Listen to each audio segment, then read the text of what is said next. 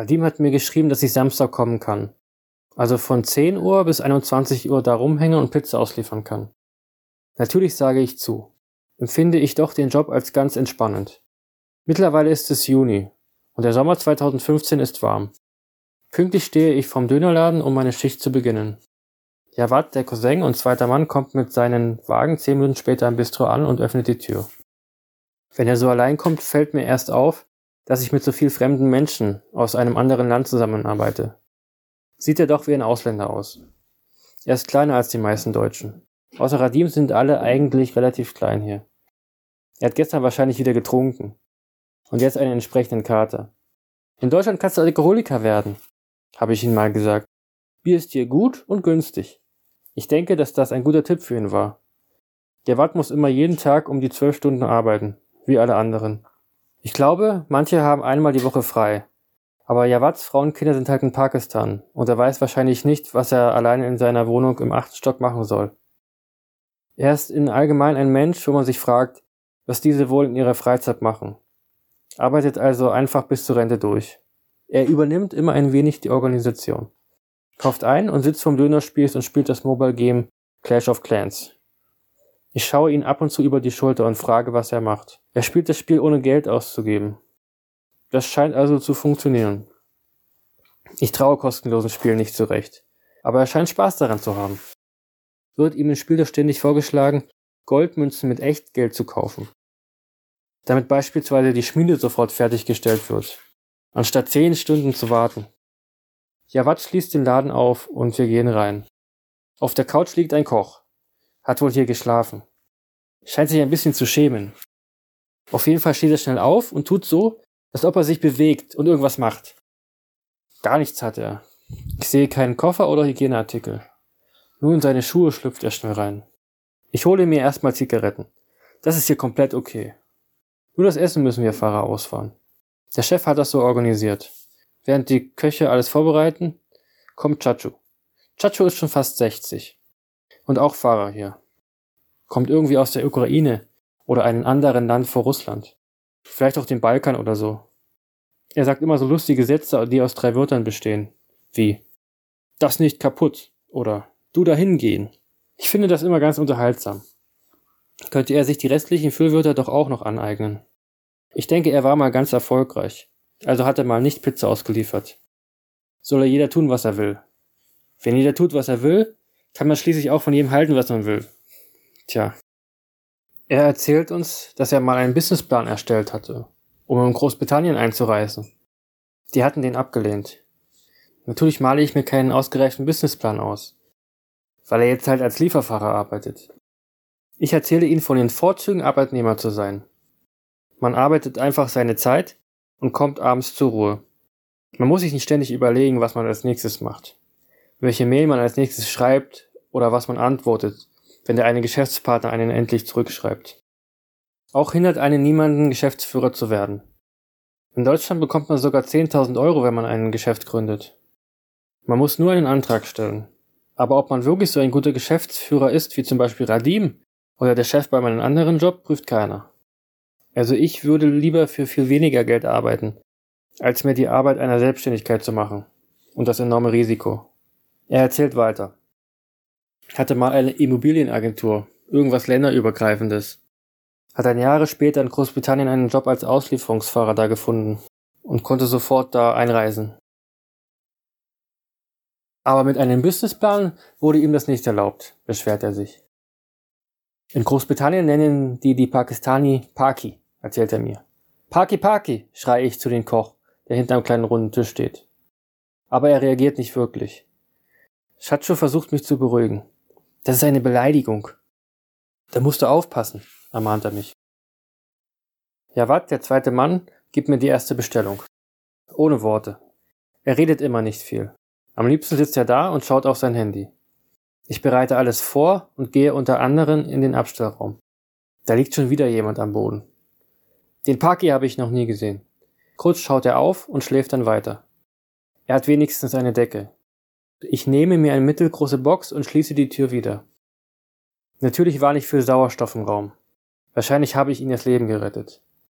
Gegen 11.20 Uhr fahre ich gemütlich meine erste Bestellung aus. Bei Deutschen würde es das nie geben. Eine Stunde und 20 Minuten einfach auf der Couch sitzen. Aber Radim, der Chef, hat das so organisiert. Er wird zwei Wochen in Pakistan bleiben und besucht seine andere Frau und seine anderen vier Kinder. Der Große hat acht Kinder und zwei Frauen. In Deutschland eine deutsche Frau. Er möchte noch mehr Kinder, hat er mir mal gesagt. Mir gefällt dieser gigantische Fortpflanzungsdrang nicht. Ich finde Mehrfamilienhäuser schon seltsam. Alle wohnen übereinander. Die Menschen breiten sich so gewaltig auf der ganzen Welt aus und wenige Menschen hinterfragen das. Also mir gefällt das nicht. Wozu braucht er acht Kinder? Was soll das? Da jetzt Radim weg ist und nur Jawad da ist, ist die Arbeit einfacher geworden. Jawad stört es gar nicht, wenn wir nur rumgammeln. Obwohl er jetzt Chef ist. Er optimiert halt jetzt nichts. Hauptsache der Laden läuft. Auf jeden Fall bepacke ich meine Box und fahre los. Es ist heiß und der Schweiß läuft mir über die Augen. Auch scheint mir die Sonne ins Gesicht. Es ist eine Kunst, den Kopf so zu halten, dass man noch was sehen kann, ohne geblendet zu werden. Ich muss mir mal eine Sonnenbrille besorgen. Chachu hat auch eine. Sieht ziemlich cool aus. Wie zu oft muss ich wieder zu weit fahren. Der Bestellwert ist 16,50 Euro und dafür muss ich schon mal 20 Minuten hinfahren. Der Zielort ist ein Freibad. Anrufen soll ich, wenn ich da bin. Ich komme an, rufe an und beide Jungs holen sich die Bestellung ab. Müssen etwas über den Kies laufen, mit ihren blanken Füßen. Entspannt fahre ich durch den ruhigen Straßenverkehr zurück. Die Sonne scheint mir jetzt nicht mehr ins Gesicht. Als ich wieder den Laden betrete, ist Chacho da beruhigt sein Mittagessen, welches es auch kostenlos bei einer 11-Stunden-Schicht dazu gibt. Es ist nicht viel los. Wahrscheinlich bestellen sich die Leute nichts, sondern gehen lieber selbst raus zum Garnieren. Ich mache mir schnell einen Döner.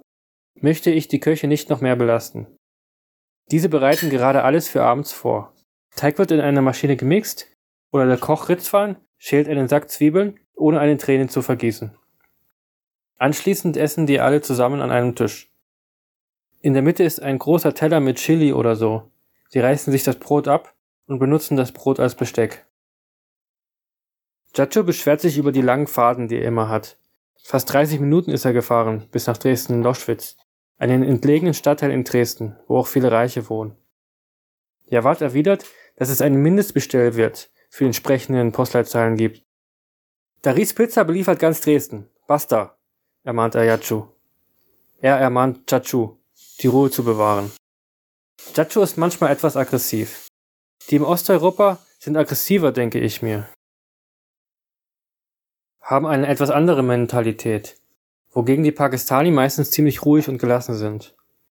Ich bewundere die Köche, wie sie doch so viel arbeiten, müssen bei einem Mindestlohn von 8,50 Euro jeden Tag eine Menge Geld verdienen. Haben die ein Glück, denke ich mir. Doch Chacho sagt, die bekommen wahrscheinlich 30 Euro am Ende des Tages. Einer von den Köchen soll nicht mal legal hier sein. Ich gehe zu Faris, den jüngeren Koch, mit welchem ich mich gut verstehe, und frage, ob er einen Stundenlohn erhält. Nein, antwortet er. Mehr traue ich mich nicht zu fragen. Jawad bereitet den Schichtplan für die nächsten Tage vor. Das heißt, er sagt, wann jeder zu kommen hat. Nicht, dass es irgendwo aufgeschrieben wird.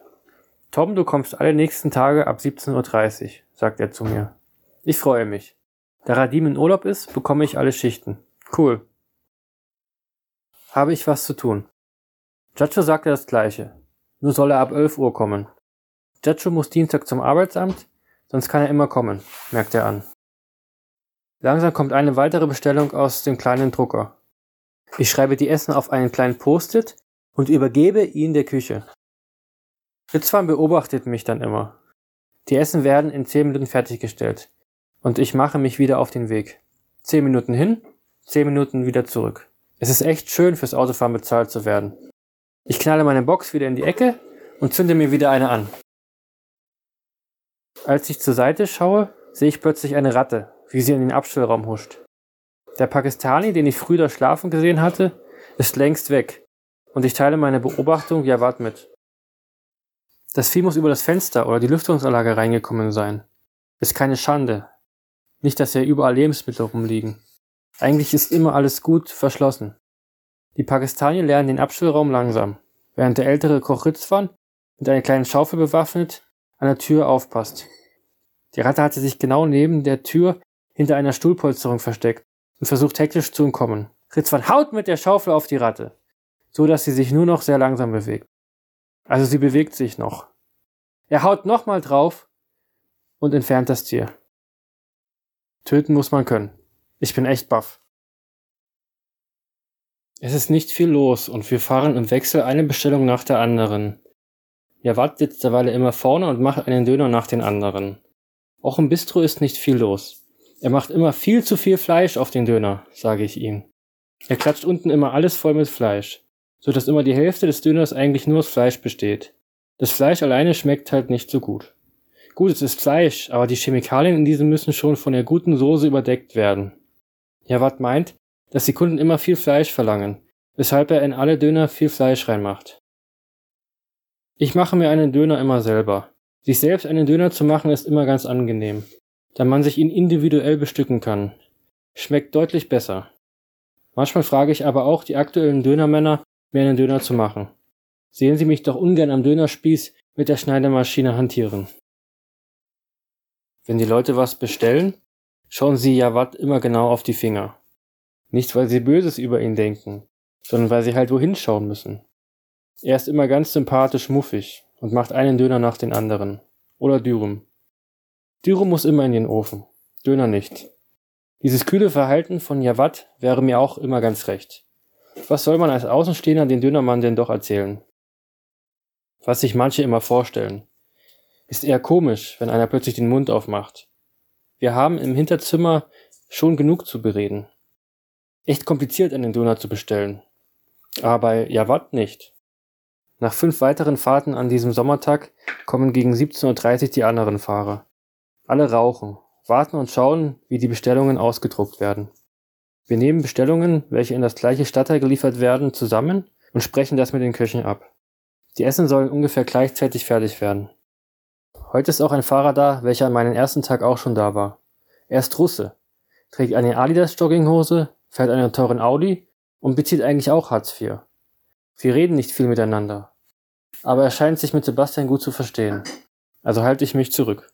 Und wie fährt sich der Audi? fragt Sebastian. Der A4 hat eine Leistung von 150 PS, meint der Russe. Aber wenn du durch die kleinen Straßen fahren willst, ist doch ein kleines Auto besser. Und auch darf man vor Schrammen am Auto keine Angst haben, meint Sebastian. Ja, ich bin reich, erwidert der Russe. Meine Familie ist reich, das ist kein Problem. Ich fahre lieber mein eigenes Auto, sagt er. Mein Essen ist fertig und ich bereite alles vor. Chacho kontrolliert nochmal alles. Bei denen musst du immer schauen, sagt er in den Raum. Für diesen Spruch hasse ich ihn. Mache ich doch fast keine Fehler mehr. Ich fahre in eine bürgerliche Gegend. Ich weiß sogar auswendig, wo sich die Straße befindet und könnte auf das Navigationssystem verzichten. Natürlich nutze ich trotzdem das Navigationssystem, um den optimalen Weg zu finden. Die Klingel sind bei dem Haus vor dem Haus an den Briefkästen etwas von der Haustür entfernt. Und ich klingel und gehe aber direkt weiter zur Tür, ohne an der Sprechanlage zu warten. Die Leute melden sich wie immer an der Sprechanlage und sagen, Hallo?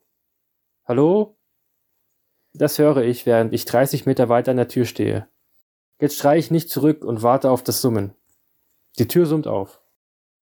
Meistens sind natürlich alle Leute und Nachbarn ganz normal. So locker 95% aller Kunden verhalten sich normal. Tragen Sie doch Ihre Streitigkeiten nicht öffentlich aus, wenn Sie welche haben. Aber diesmal hing so ein riesen Pappschild über der Eingangstür eines Mitbewohners des Mehrfamilienhauses im Erdgeschoss. Wir werden dich killen, du Säufer. Deinen Bauch aufschlitzen. Dich terrorisieren, denn du bist ein Heuchler. Wenn du nicht ausziehst, werden wir dein Leben zerstören. Jeden Moment könntest du sterben ziemlich böse. Auf jeden Fall hängt auch ein kleiner Zettel darunter, welcher von anderen Mietern angebracht wurde. Wie geht es dir, Herr? So und so steht da. Und hast du das mit den Pflanzen geschafft? Oder so. Fünf Namen sind da zu finden. Das Pappschild muss also schon länger da hängen. Ich begebe mich wieder zurück. Das alte Auto schließe ich nie zu. Das wird nicht mal über Nacht von den Pakistani zugeschlossen, weil es halt nicht mehr wert ist. Mit dem Fuß schiebe ich die Tür auf, stelle die Box wieder auf den Beifahrersitz und fahre los. Auch fahre ich heute bis 22 Uhr. Jawad interessiert sich nicht so für Mitarbeitermanagement. Wäre es doch besser, mich eher heimzuschicken, da ich schon zwölf Stunden gefahren bin. Die Stunden summiert springen heute 60 Euro für mich raus. Zeitlich nicht okay, aber vom Arbeitsaufwand irgendwie schon. Dazu kommt ein Trinkgeld pro Stunde und die zwei Essen. Ich meine, die anderen haben Samstag nichts verdient. Ich lege meine Zettel mit den Berechnungen, also 60 Euro minus die Barzahlungen auf den Tisch. Ja, was springt auffällig auf, während Yacho am Tisch steht. Shacho schaut kurz über meinen Zettel und Jawad sammelt mein Geld ein und steckt schnell meine Abrechnungszettel ein. Ich weiß nicht so recht, warum. Jawad erklärt mir später auf dem Gang, dass es bei Chacho eine andere Vereinbarung gibt. Er bekommt immer 35 Euro am Tag, egal wie lange er bleibt. Ich freue mich, dass ich mehr Geld bekomme, empfinde es aber auch als etwas ungerecht. Andererseits bezieht er auch Hartz IV und ich nicht. Mir ist klar, dass Chacho das voll gesehen hat. Jetzt verstehe ich, warum Radim immer Chacho am längsten arbeiten lassen hat. Er war immer etwas eingeschnappt. Machst du noch eine Fahrt, dann kannst du gehen hatte Radim Giacho immer gesagt, während ich schon am Gehen war oder auf mein Essen gewartet hatte.